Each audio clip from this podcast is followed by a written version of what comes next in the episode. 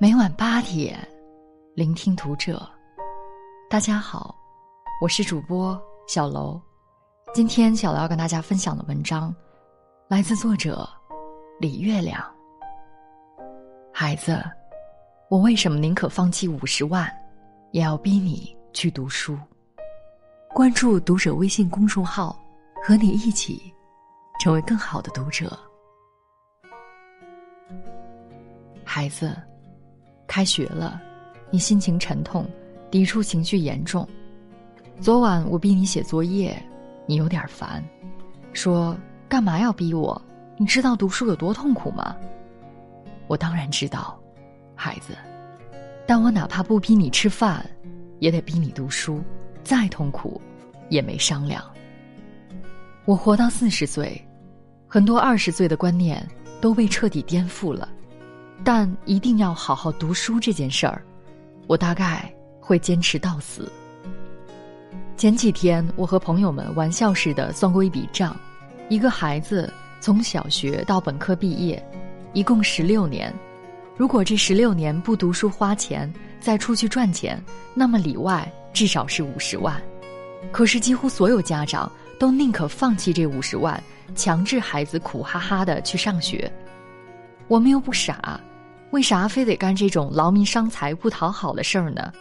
那是因为，读书是回报最高的收入，是世上最光明、最好走的路。你必须和我一样坚信，读书有用。第一，当然，读书能学知识，这是开学第一天老师告诉你的，也是现在你能脱口而出的标准答案。但我想。你其实并不知道知识的真正用处，除了在试卷上博高分。那我现在告诉你，现在你眼里的死知识，将来都会活过来。你现在学到“旋转”这个词，将来它出现在洗衣机说明书上，你就能懂。如果说明书上所有的字你都懂，你就能顺利学会使用洗衣机，而不是像隔壁目不识丁的奶奶一样。用手机要女儿教一星期，才勉强会拨电话；用电饭锅打电话给厂家，扯着嗓子问了四十分钟也没搞明白，到最后他和客服双双崩溃。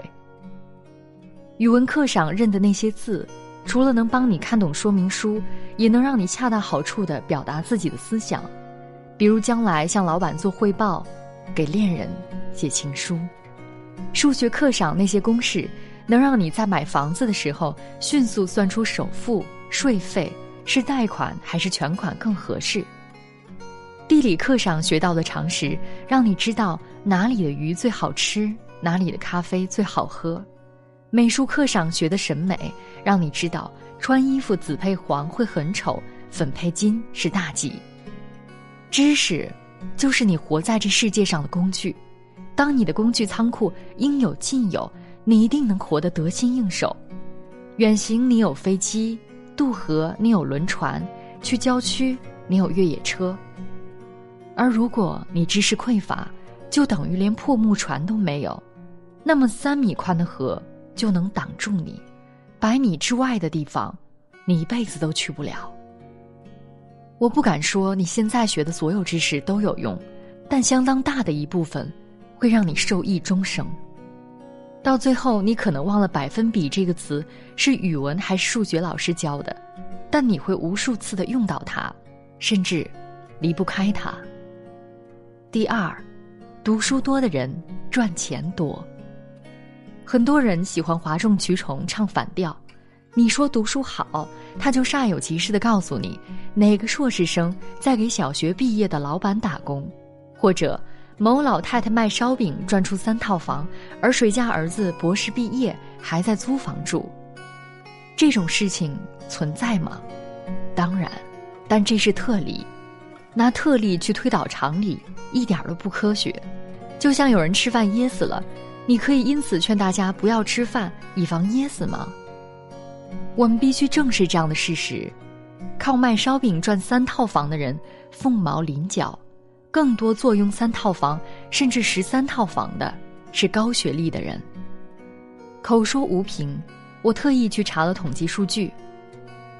硕士学历以上的家庭比高中学历家庭的富豪比例高三十倍，博士学历的人比高中学历的平均收入高六倍。也就是说，如果你高中毕业月入四千，那么你读到博士的同学大概月薪两万四。我不是庸俗的人，但必须认真告诉你，对我们平常人来说，钱真的很重要。钱不一定是幸福之源，但没钱，很可能是痛苦之源。现在你花我的钱，没感觉；将来你长大成人，不再依附于我，就会知道，钱是生活里多么重大的事项。万一钱非常不够花，会有多惨？你可能为了省一块钱走三站地，可能不敢赴同学的饭局，因为下次回请不起。可能因为交不起房租，今天都不知道明天住哪里。将来你结了婚，就算对方是最爱那个人，你们也必将面临层出不穷的矛盾，而穷会严重加剧矛盾。有钱就会好很多。比如没钱，你们可能为对方买两斤新鲜樱桃吵翻天，为亲戚来了洗澡浪费水而怄气一周。但有钱，谁在乎这些？没钱，你们可能会为谁带宝宝而闹得快离婚，但有钱的话，你们请个二十四小时保姆就 OK 了。类似的事情，不胜枚举。总之，人世艰难，这一生你会遭遇很多困境，会常常力不从心，会不时感到孤独，但有钱就会好很多。当然，你不用非得赚大钱。我只希望你尽力让自己过得好一点，不要那么窘迫。第三，读书能让你活得通透而精彩。小学毕业和博士毕业的差别，可不只是一个月月入四千和一个月月入两万四，比这重要十倍的是，这两种人过的是不一样的人生。拿脚趾头想想也知道，卖烧饼三套房的大妈，精神世界。会比租房子的博士更丰盛吗？上次我们去听一个教育专家的讲座，回来后你赞叹不已，说那专家好优雅，好睿智。你一定也能想到，这优雅睿智背后是博学在撑着，是脑子里的学问让他想得通，也讲得出许多特别有道理的道理，让他看起来如此迷人。否则，一个人如果语媚粗俗，出口成脏。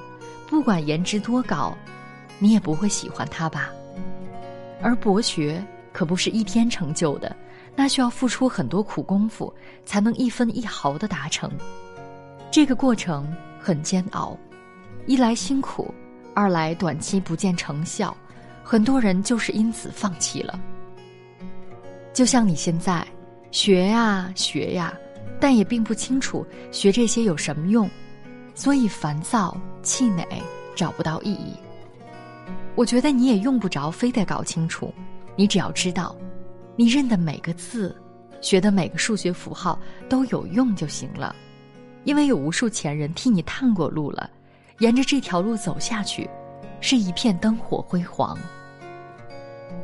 我去年回老家，有天约了保洁到姥姥家打扫卫生，没想到，来人居然是我的初中同学。而且当年关系还不错，我们认出彼此后迷之尴尬呀。为了避免他擦地板、我看电视的可怕场景，我陪着他一边干活一边聊天儿。他初中毕业后就给人打工了，这些年卖过冷饮、送过快递、做过饭店、酒店、熟食店的服务员。他伸着粗糙的双手跟我比，说：“你看看。”当年都在一个教室里听课，写一样的作业，现在差距怎么这么大？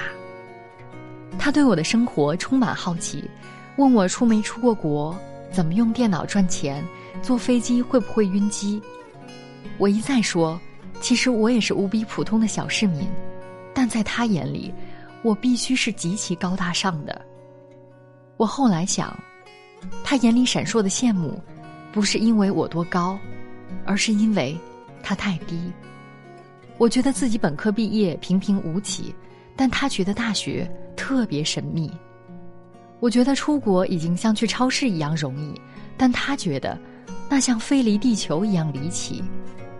他一直说后悔小时候没好好学习，甚至能说出最后悔的是哪个学期。